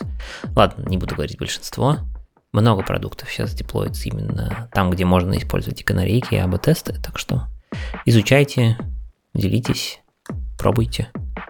Приходите потом рассказывать про то, как у вас все это получилось сделать. Давай пойдем дальше. Дальше у нас э, интересная статейка про VPF. Ну вот, нежданно-негаданно, VPF жив. Ну, VPF не совсем жив. Это на самом деле статья не в блоге Microsoft, это статья на медиуме от товарища, который довольно много писал на VPF, который был там Microsoft MVP во многом благодаря WPF, и вот он решил описать его текущее понимание того, что вообще происходит с VPF, как мы дошли до жизни такой и что ждать в будущем. И в целом, надо сказать, статья не то чтобы сильно оптимистическая. Вот. Начинается статья с того, что он приводит такую фразу про то, что ВПФ, вообще говоря, когда он только родился, предполагалось, что он заменит винформы. Вот. А сейчас состояние такое, что был бы, ну скажем так, было очень бы круто, если бы ВПФ прожил хотя бы столько же, сколько проживут винформы. Ну, в смысле, пока живы винформы. Что кажется, ну, судя по анонсам, сейчас винформы заменяют ВПФ. Да, кажется, что ВПФ умрет раньше. Значит, эм, что вообще происходило? Много-много лет Microsoft всегда говорила, WPF живее всех живых, короче, все нормальная технология, берите, пользуйтесь, пишите. Но сколько мы уже .NET релизов здесь в этом подкасте обозреваем, да и до этого так было, особо никаких новостей и апдейтов про WPF не было. То есть э, с тех пор, как они стали open source, тоже не так давно, но тем не менее, pull реквесты как-то особо лениво довольно принимаются. Небольшая надежда была в седьмом релизе, да, в .NET седьмом, когда там тесты выкатили, за open source или все вот это все, но что-то как-то оно все тоже не сильно внушало оптимизм. А тут э, относительно недавно прошел так называемый комьюнити стендап. Э, как мы уже рассказывали много раз, у Microsoft есть много разных всяких движух и совещаний, которые на самом деле транслируются, это прям специально называется community standup, то есть это специальный стрим, где обсуждают всякие разные вопросы вокруг open source, работы с community и так далее. И в частности там прозвучала фраза про то, что WPF, во-первых, а, переводится в режим, что он community run, то есть Microsoft в него сильно вкладываться не будет, только то, что community принесет. А с другой стороны, если Microsoft не вкладывается, то непонятно, кто будет эти самые PR, про которые принесут э, из комьюнити, собственно, мержить, ревьюить, мержить. Ну, наверное, кто-то будет. Вот. А второй момент, который там прозвучал, что WPF, его разработка и поддержка переведены в э, Development Center в Индии Microsoft. И это, по сути, место, где проекты, так сказать, уходят помирать. Потому что там они, ну, просто на поддержке какой-то. Вот, и главный менеджер по всему этому делу сказал или написал такую фразу про то, что мы считаем, что WPF это вообще очень такой солидный готовый продукт, и Именно поэтому нет там какой-то такой инновации, быстрых, быстрых разработок и каких-то супер крутых нововведений, потому что там все готово. И мы будем поддерживать этот продукт э, до тех пор, пока у него есть пользователи. То есть он типа не помер, но развивать мы его не будем. Вот примерно такая ситуация складывается на текущий момент с точки зрения коммуникации Microsoft вокруг WPF. Э, и дальше автор задается интересным вопросом, а надо ли вообще говоря сейчас VPF использовать? То есть, особенно если вы его не знаете. Понятно, что если вы его знаете, вы все время на нем писали, и вам нужно просто очередное написать VPF приложение, ну, наверное, как бы берете то, что вы хорошо знаете. Но если вы только начинаете свой путь в десктоп разработку, э, то ответ э, нет, VPF, скорее всего, брать сегодня уже не стоит, потому что ну, потому что нет никаких, скорее всего, шансов, что он как-то будет сильно развиваться дальше. И это вопрос относительно простой. Ответ может быть не такой радостный, но этот вопрос был простой. А вот более сложный вопрос, а что брать? Потому что есть несколько вариантов. Вообще под э, десктопную разработку у Microsoft всегда было несколько вариантов, даже просто под Windows, когда это все было Windows only, и это было довольно м- запутанно. Для тех, кто и не, когда был один WinForms, там было все понятно. Не, ну был WinForms, потом появился VPF, потом был WinUI, потом был UVP. Э, причем я говорю потом, но на самом деле они же как-то там живут плюс-минус параллельно и вместе. Вот. И сейчас, если вы хотите разрабатывать чисто под Windows Desktop, причем под современный Windows, то есть там какие-нибудь ранние десятки уже не подойдут, то можно взять WinUI 3. А можно взять UVP, Э, наверное, по-моему, он еще жив. Я, что я уже путаться начинаю. Есть Мауи. Эм, с Мауи проблема в том, что кажется, что основной фокус Мауи это все-таки мобилка, и десктоп это такой, типа, по остаточному принципу. Ну, получится хорошо, не получится, сильно не вкладываемся. Вот. И, в общем-то, все от э, Microsoft, э, такого прям чисто десктопного UI вроде особо больше и нет. Есть еще Avalonia, а, хороший продукт, классно развивается, все дела, э, можно пробовать. Есть Uno платформ, который тоже очень неплохо абстрагируется от всяких разных платформ и использует как раз платформы специфические штуки. То есть, например, на десктопе они работают через WinUI, на виндовом десктопе.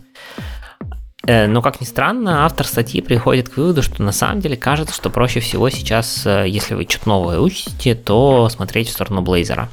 Потому что Blazor это технология, которую Microsoft пушит довольно активно. Она, конечно, не десктопная разработка, это в первую очередь браузеры, но тем не менее WebView, да, электрончик, и у вас есть десктоп на Blazor. И... Ну и у Maya есть баннинги под Blazor, и да, да. WebView 2 там есть. И в целом по статьям и коммуникации Microsoft как-то вот будущее Blazor кажется более радужным, что ли, по сравнению с будущим Maui.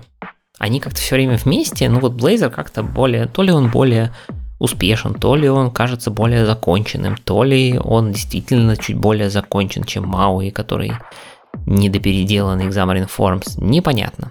Но, в общем, рекомендация, что если вам нужен именно прям честный десктоп, то скорее это Avalonia либо Uno Platform. Если вы готовы, что это будет веб, но который можно запустить на десктопе, то это Blazor. А, вот примерно так. Ну и в конце статьи автор пытается понять, а почему, собственно, такая фигня случилась с WPF, и его вывод такой, что когда все это рождалось, хотелось чтобы WPF, ну или, по крайней мере, его часть стала кроссплатформенным, там даже, собственно, был Silverlight, который был вокруг этого построен, Но Silverlight по понятным причинам там браузерных стандартов и всего остального особо не взлетел. А WPF в итоге стал Windows Only, а значит, зачем нам еще один Windows Only фреймворк, и, видимо, WPF из-за этого и постигла такая судьба. И в конце он сравнивает, собственно, WPF кажется примерно такая же судьба, как, как у Visual Basic. То есть он есть, э, его как бы вынуждены поддерживать, потому что есть какая-то кодовая база, но никаких улучшений, изменений, как, как и в Visual Basic, так и в VPF, видимо, уже не будет никогда. Как неуловимый Джо. Ну, типа того, забытый и отправленный на пенсию, я бы сказал. Скорее. Да, грустненько-грустненько. Такая прекрасная технология, столько много у нее перспектив было бы, если бы допилили бы бы бып. Но, к сожалению, что-то они продолбали опять все полимеры. С таким отношением, конечно, в мою тоже мало людей будут верить. С таким закапыванием перспективных и расхваленных технологий. Что-то я боюсь, что... Так вот, в том-то и дело, что с VPF, по крайней мере, видно... Ну, то есть, я не застал прям самых ранних моментов VPF, то есть мы на нем начинали писать, мы писали, когда он только-только вышел, еще был в превью, но я не настолько активно, во-первых, это делал, там, во-вторых, я, ну, не то чтобы сильно помню риторику Microsoft вокруг этого, ну и тогда она была поменьше, понятное дело, то есть что там, релиз выпустили, большой фреймворк выпустили, и все, и все счастливы. Но кажется, что WPF, он, по крайней мере, ну, то есть он доразвился до нормального стабильного состояния. Вот с Maui кажется, что есть, я не знаю, все шансы, что Microsoft забьет на него до того, как он доберется до нормального развитого состояния, когда им начали пользоваться полноценно. Вот. Ну, не знаю пока, потому что что-то долго уже Maui, э, так скажем. Хотя как долго? Релиз был не так давно, в общем-то. Э, год, ну, год же назад, меньше года назад даже, в середине прошлого да, года. Ну, про, про, про него до этого долго кричали. В общем, он настолько громко про него кричали, настолько как бы пшик вышел, что возникают лишние вопросы. Ну да, ну в общем посмотрим, что будет. Не знаю пока. Будем следить, э, посмотрим, что зарелизит нам в восьмерке, которая LTS. Так что, может, там что будет хорошее. Глянем. Да, good. Ну что, пойдем дальше. У меня есть еще одна интересная статейка, в этот раз опять с best практисами. И на этот раз автор оттолкнулся от той мысли, что мы же все фиксим баги. И если вы пофиксили баги, что вы должны сделать теперь? А статейка не то, не, не то, чтобы про что вы должны сделать теперь, а про общий процесс фиксания багов, но она написана настолько прекрасно и настолько много в ней дается полезных вопросов, который как раз показывает, насколько ваш проект соответствует лучшим best practices, которые есть в этой сфере. То есть, насколько он готов к тому, чтобы его удобно использовать для фиксания багов, и насколько в него вы еще можете вложиться и улучшить. Что я незамедлительно просто добавил ее к нам в эфир, для того, чтобы просветить, а, обсудить и заставить вас задуматься, а все ли у вас так же хорошо. Давайте поподробнее. Итак, я думаю, что никто не будет спорить о том, что чем больше кода мы пишем, тем больше багов мы производим, тем больше багов в нашем э, приложении, как бы сильно мы ни старались. И поэтому, когда у нас происходит... Э, то, то есть, поэтому у нас есть баги, поэтому нам их необходимо фиксить, и фиксятся они обычно банально. Прежде всего, вы добываете информацию о том, что же случилось, а потом э, вы обычно баг воспроизводите, фиксите и заливаете в новую, новую версию приложения с уже пофикшенными багами. Вот эти простые шаги, они на самом деле внутри себя включают кучу вопросов, на которые вы должны ответить для того, чтобы понять, а случатся ли эти шаги легко и непринужденно, или же будут э, долгие и спровоцируют много-много боли.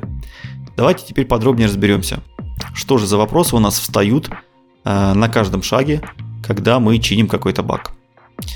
Прежде всего, как легко вы сможете собрать информацию, необходимую для воспроизведения бага.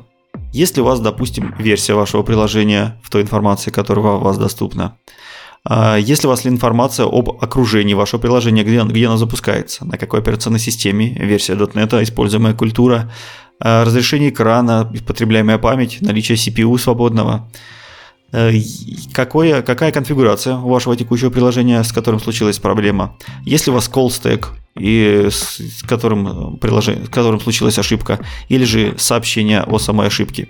Если у вас логи вообще, э, легко ли вы можете получить эти логи э, и доступиться к ним? Легко ли они у вас читаются? Насколько у вас хорошо логи организованы, правильный ли у них уровень логирования, легко ли вы можете найти ту необходимую информацию, которая э, объясняет вам, в чем была проблема. Достаточно ли в логах информации, описывающей контекст, э, и который рассказывает о том, в каком окружении было запущено приложение – Достаточно ли той информации, которая опишет вам о том, а что же с этим приложением все-таки случилось? Если у вас возможность э, проследить полный флоу э, вашего запроса. Например, если у вас там correlation ID, если у вас, если у вас там distributed tracing, который позволит связать этот запрос с другими приложениями или э, с другими сервисами в вашей системе. Если у вас доступ к телеметрии, от этого приложения, собиралась ли вообще эта телеметрия и насколько э, вот эта автоматически э, собранная информация, она для вас полна и доступна.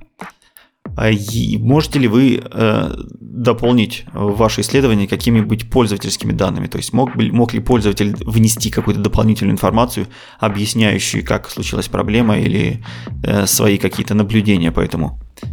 Вот почему. И показатель того, что ваше приложение хорошо подготовлена к данному шагу, э, показатель того, что смотря лишь на эти данные, то есть на логи, телеметрию, форму фидбэка, вы уже у себя в голове должны породить какую-то идею, которая э, отвечает вам на вопрос, а что же, собственно, с вашим приложением случилось. То есть, если вы, глядя только на телеметрию, только на логи, только на отчеты, смогли понять, что произошло, в чем проблема, то это значит у вас э, прекрасно поставленные логи, прекрасно поставленные отчеты и, э, и, про, про, и прочая телеметрия. Переходим к следующему шагу.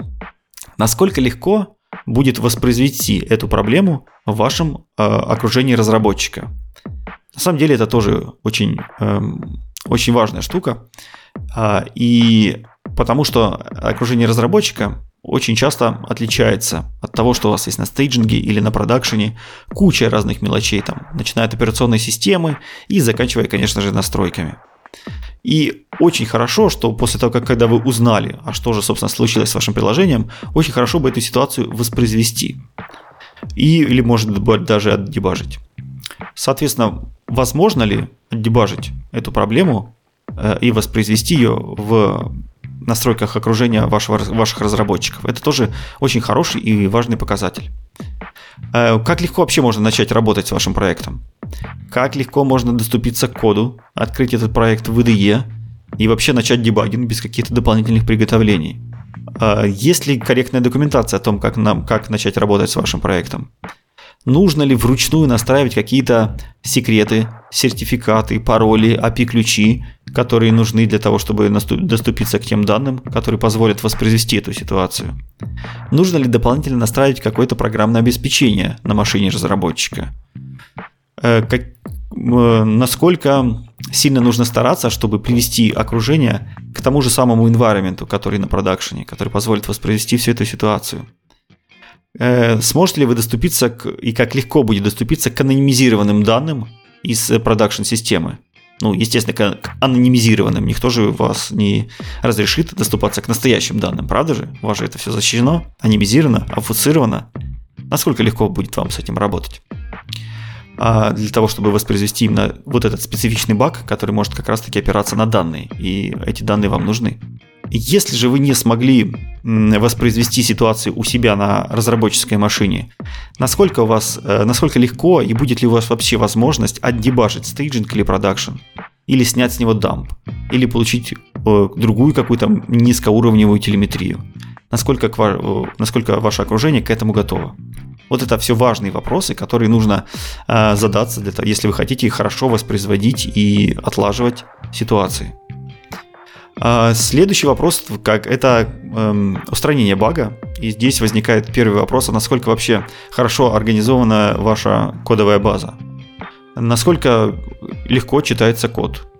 Насколько в вашей э, системе существует один словарь одинаковых терминов, то есть э, словарь бизнес-терминов, из которых будет понятно, как методы в коде, как классы в коде связаны с вашими бизнес-процессами. Насколько хорошо у вас поставлено э, соглашение об именовании. Насколько хорошо у вас контролируется единый стиль кода во всех проектах вашей компании, для того, чтобы вы могли смотреть на каждый проект и понимать, основываясь на знаниях одного проекта, что происходит в другом проекте. Для этого должны быть вот эти все соглашения именования одинаковые во всех проектах компании. Если у вас какие-то скрытые зависимости для того, чтобы собрать, например, и запустить приложение, и как быстро вы можете сделать изменения в коде, проверить результат локально и, например, запаб- запаблишить это все на какой-нибудь э, стейджинг на проверку для тестировщиков. Насколько много, много нужно усилий для того, чтобы э, запустить отладку в вашем приложении, в вашей IDE-шке. Эти вопросы все отвечают на проблему работы именно с кодовой базой, для того, чтобы устранить проблему и адекватно воспроизвести ее, э, и адекватно посмотреть, а что же, собственно, случилось. Э, следующий вопрос после того, как вы зафиксили все это дело, у вас должен возникнуть обязательно пункт, а почему, собственно, произошла эта бага? Э, и может ли она произойти снова, подобная бага в другом месте, или может быть похожая. То есть, если вы поймете причину, почему разработчик ее допустил, может быть, вы сможете устранить потенциально будущие проблемы в вашем приложении. То есть вам необходимо после того, как вы пофиксили багу, взять небольшой перерывчик и подумать, сделать шаг назад и проанализировать вообще, в чем была изначальная, а, изначальная причина возникновения баги. Может быть, код был э, слишком сложный, слишком длинные методы, слишком большая код комплексити.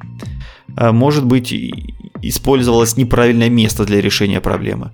Может быть, использовались неправильные инструменты для того, чтобы решить поставленную задачу. Э, или, например, э, насколько код понятен.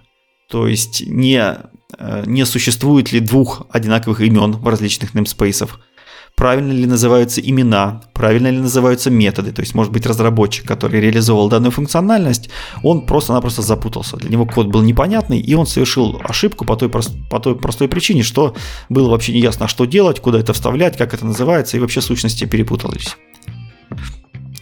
Э, также, насколько хорошо выполняются пре- и посткондишены в ваших методах. Например, метод а, ожидает или возвращает э, нуль, э, нулябельные переменные, или насколько он готов к тому, что к нему придут, придут э, налы в аргументах, или насколько его потребители готовы к тому, что налы вернутся. Насколько метод готов работать с локальными датами, или он принимает данные только в UTC и готов работать только с ними. Умеет ли он работать с относительными путями или только с абсолютными. То есть во все вот эти э, пре прекондиции и посткондиции должны каким-то образом обязательно у вас быть зафиксированы, проверены, задокументированы или каким-то другим образом декларированы. Потому что это тоже очень частая ситуация бывает, когда ошибка совершается, потому что э, вызывающий код был не до конца осведомлен, с какими данными работает тот метод, куда он послал аргументы. А потребля... А этот метод, который работает, не вовремя, может быть, эти аргументы проверил или недостаточно хорошо э, выдал диагностическое сообщение об ошибке. Может быть, в вашем коде недостаточно документации, которая как раз-таки могла бы помочь разработчику, добавляющему новую фичу, сделать это правильно и красиво.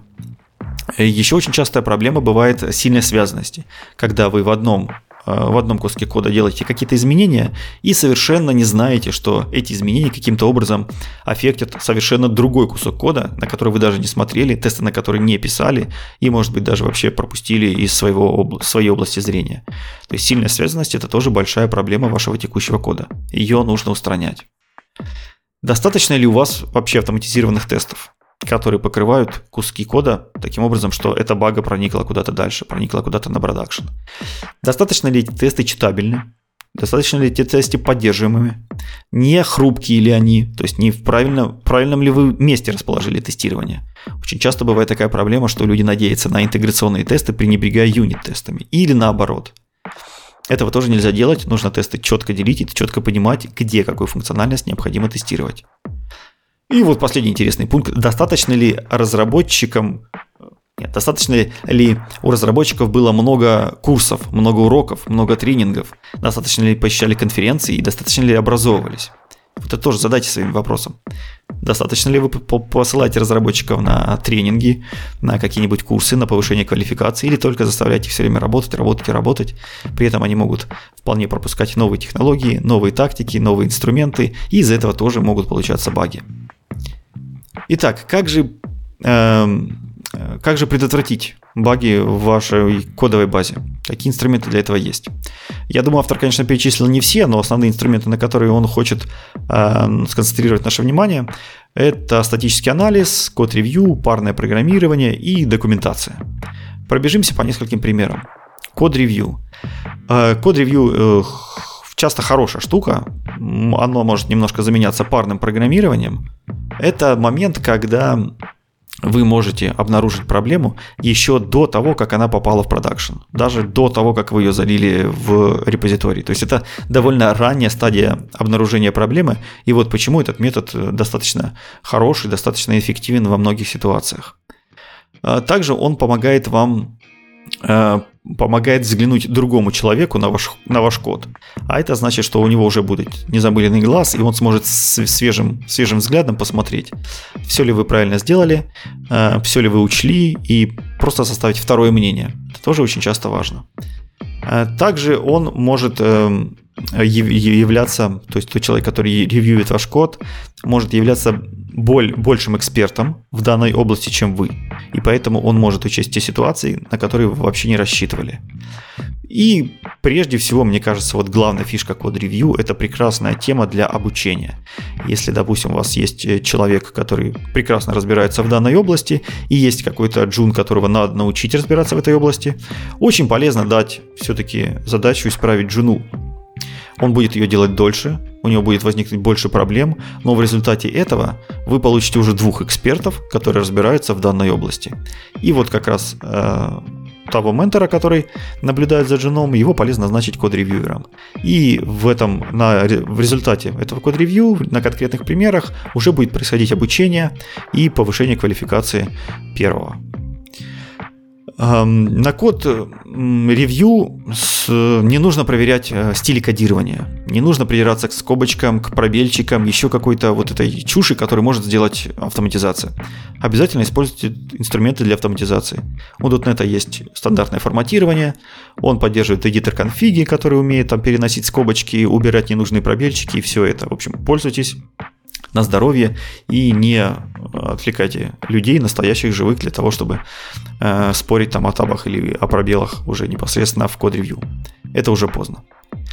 Следующий пример, который автор приводит, это использование компилятора. А, он утверждает, и я тут не могу с ними согласиться, что компилятор это лучший ваш друг. Потому что компилятор это один из первых эм, защитников, которые встают на пути к которые встают на защиту вашего кода на пути багов. То есть чем больше компилятор умеет, чем лучше он знает ваш код, чем лучше, лучше он использует статические там анализы и различные синтаксические деревья, и различные компиляции, тем лучше для вас. Значит, тем код ваш будет строже, значит в нем будет меньше ошибок. Поэтому строгая типизация это хорошо. Выкручивайте все возможные опции компилятора на полную катушку, чтобы он проверял максимально все, что только может. И обязательно ставьте warning as errors. Мы много лет уже это повторяем и не устанем повторять. Это первый флажок, который вы обязательно должны представлять во всех ваших новых проектах. Ворнингом нет. Следующий пример – это nullable reference type. Тоже был не один выпуск подкаста, посвящен nullable reference type и нашим дифирамам к ним. В общем, просто делайте это. Просто делайте nullable reference type, и они защитят вас просто от огромной кучи проблем, которые встречаются в обычном коде. Сейчас эта технология отлично допилена, все фреймворки уже практически размечены, никаких проблем с этим нет. Если вы правильно умеете их использовать, то они сильно будут вас выручать в вашем коде. Далее используйте статические анализаторы и линтеры.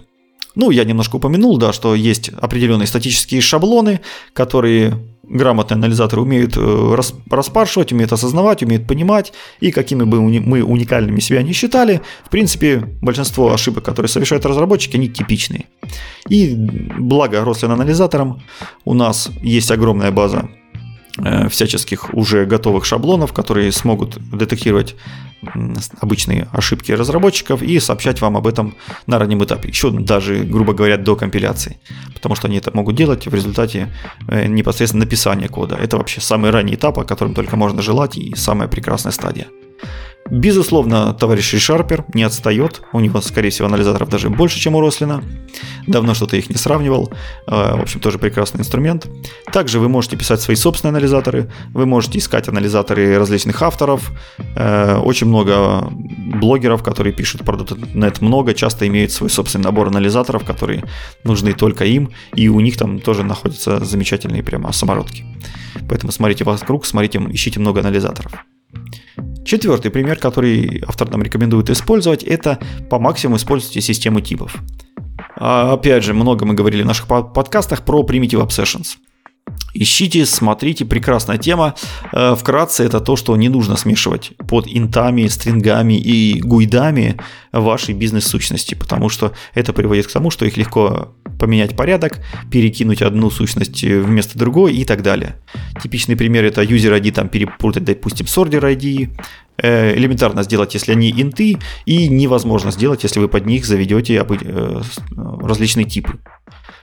Стандартными примерами являются email, телефон, адрес. Вот все это должно быть не примитивными типами сделаны, а нормальными бизнес-типами. Подробнее смотрите в наших предыдущих подкастах.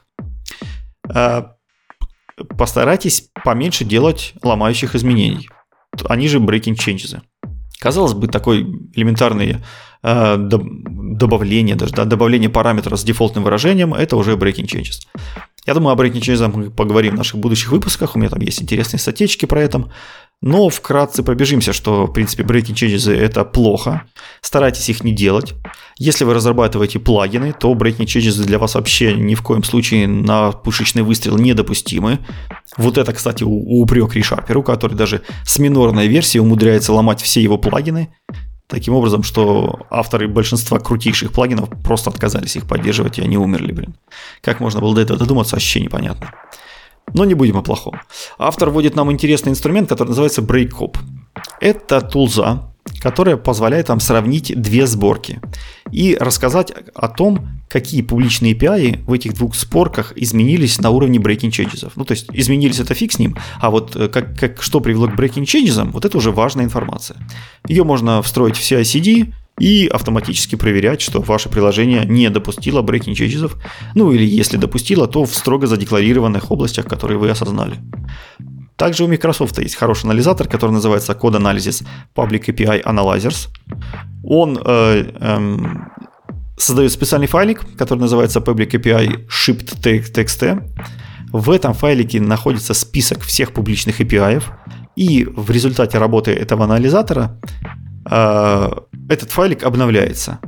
И на код ревью вы сразу глазками видите, что публичный API поменялся – смотрите на API, анализируете, допустимо ли такое изменение с вашей точки зрения или нет. То есть в одном месте весь публичный API у вас задекларирован. И благодаря системе контроля версии, благодаря pull реквестам вы видите все breaking changes.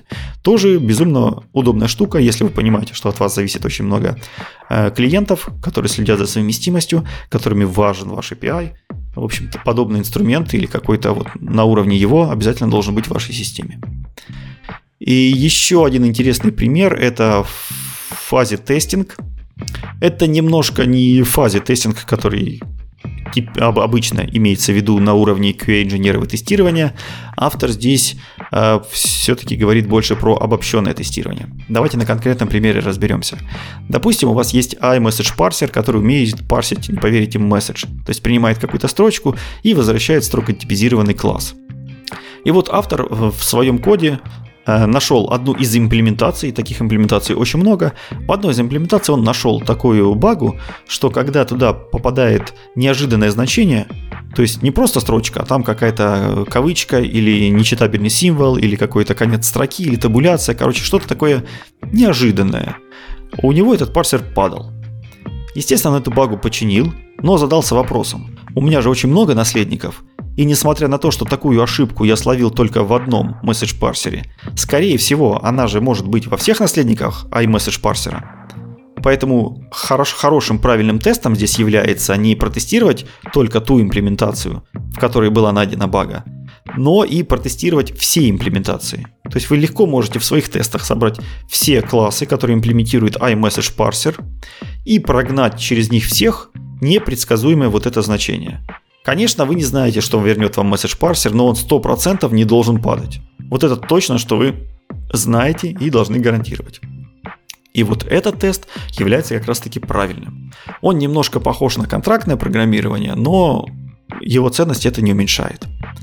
Ну что ж, вот такая вот большая интересная статья. Я надеюсь, что вы нашли для себя какие-то пункты, которые вы захотите улучшить в ваших приложениях, в ваших проектах, для того, чтобы вам было легче отлаживать ваши приложения, было легче искать ошибки, исправлять ошибки и вообще, чтобы вы меньше делали ошибок.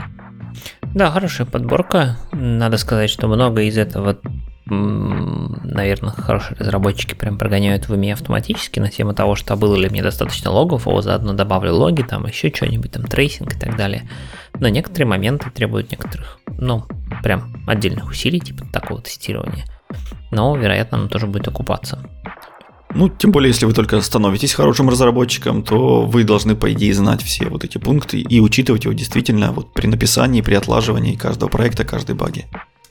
Да, это окупится потом, когда вы будете разгребать что-нибудь упавшее на проде. Ну что, давай потихонечку завершаться. У нас остался последний момент, который мы хотели бы обсудить. Это наша иногда появляющаяся рубрика «Кратко о разном». И здесь у нас есть статейка в блоге Microsoft про то, как правильно писать readme. Nuget, сайт Nuget.org какое-то время назад э, начал для, собственно, Nuget пакетов показывать readme-шку на страничке самого пакета. И это очень важно, потому что вы не просто находите какой-то пакет и смотрите на количество, сколько раз его скачали, а можете сразу посмотреть вообще, что в этом пакете есть, как им пользоваться и так далее. И поэтому писать хороший readme для NuGet пакетов это очень важно. А, и как раз в этой статейке есть прям ряд рекомендаций и прям шаблончик в Markdown, как же писать хороший readme, что в нем должно быть, что там должно быть нормальное хорошее описание, и не очень длинное при этом, что же пакет делает. А, объяснение, как им пользоваться, примеры, как им пользоваться, линки на какие-то дополнительные документации, может быть, какие-то даже скриншотики или визуальные, значит, какими-то средствами обозначенные, показано, как, как пользоваться, не знаю, какие преимущества и так далее. Важно указать какие-то, может быть, э, ну, не недостатки, а ограничения, то есть в каких случаях он может быть неприменим. А, в общем, если вы создаете NuGet пакетики или пишете readme, например, для вашей библиотеки на GitHub, загляните в статью, может быть, вы там найдете что-нибудь полезное.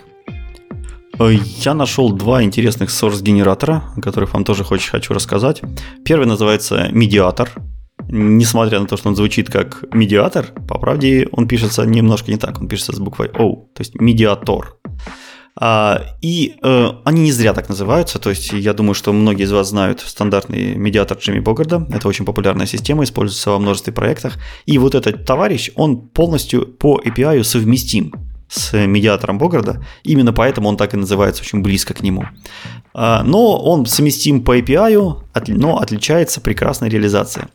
Реализация полностью сделана на э, генерации исходников, на source-генераторах. То есть он не с помощью рефлекшена регистрирует все ваши там хендлеры, реквесты, э, респонсы, а с помощью source-генераторов. Момент компиляции он проходится по всем вашим файликам, по всем вашим классикам и генерит вот эту связочку, которую сможет потом вызывать в рантайме, когда вы попросите выполнить какую-то э, команду или query. Благодаря применению source генераторов э, он сделал, он дает вам производительность шикарную, где-то примерно в два раза быстрее медиатора, э, и где-то в 6 раз э, меньше жрет памяти, аллокейтит памяти.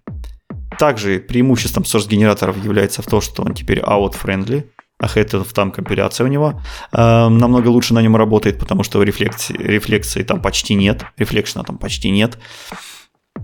И э, еще одна прекрасная тема про source-генераторы, как только мы начинаем их использовать, то, что все ошибки рантайма, которые раньше у вас случилось бы, если бы пришел какое-нибудь сообщение с неизвестным типом или провалилось бы какой-нибудь неизвестный хендлер, э, теперь все эти ошибки происходят в билд-тайме у вас просто-напросто не скомпилится код, если для определенного типа не, найден, не будет найден определенный handler.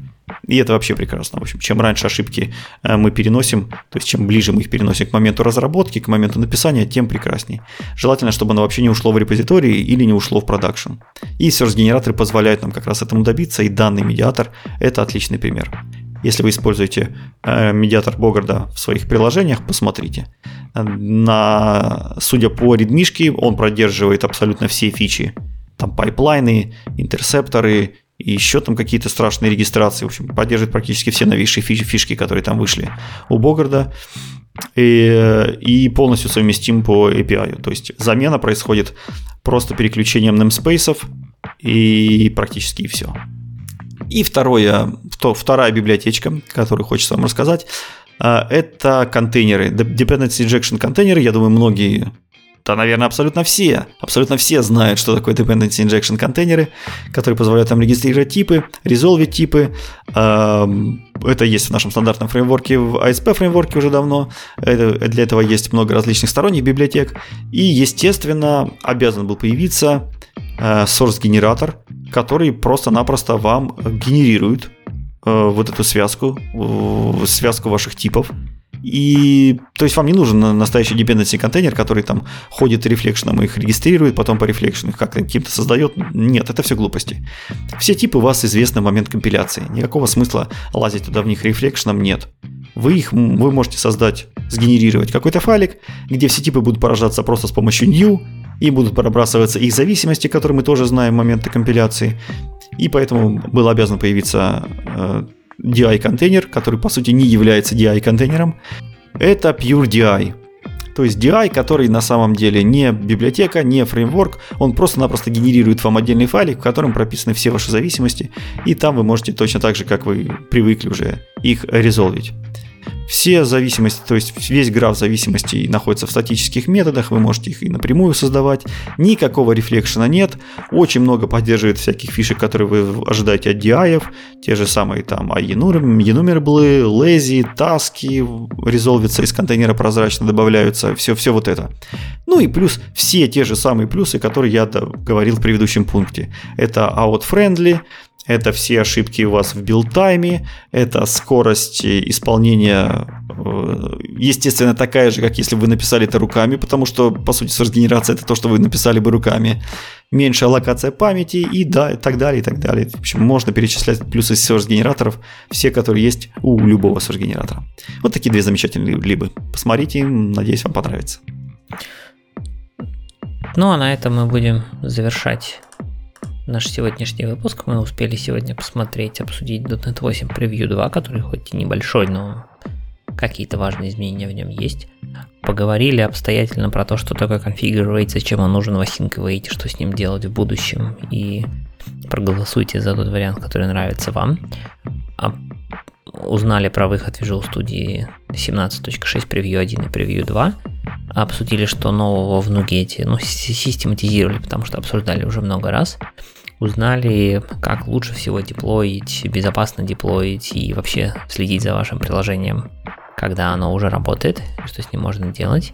Обсудили судьбу WPF, которая пока, видимо, не очень завидная. Ну и выяснили, что же делать, если у вас вдруг появился баг, который вы пофиксили, что, о чем еще нужно подумать, чтобы, возможно, поменьше фиксить таких багов в будущем. Ну и кратенько пробежались по каким-то совсем коротким новостям. На этом, видимо, на сегодня у нас будет все. Да, да, наверное, давай заканчивать. Э, я напомню, что мы есть на всех подкаст-площадках. Э, обязательно шарьте нас, лайкайте, репостите, ставьте там звездочки, сердечки, что у вас там есть, давайте 5 баллов. Э, давайте каким-то образом повышать популярность подкаста. Пишите нам обязательно комментарии. В основном комментарии мы любим на YouTube. Там у нас очень часто разгораются интересные дискуссии. Предлагайте свои статьи, предлагайте свои инструменты, делайте нам замечания. Мы все обязательно будем учитывать. Заходите на наш сайт на Бусти и посмотрите, что у нас там есть еще. Это был 68-й выпуск RadioDotNet. Всем пока. Счастливо.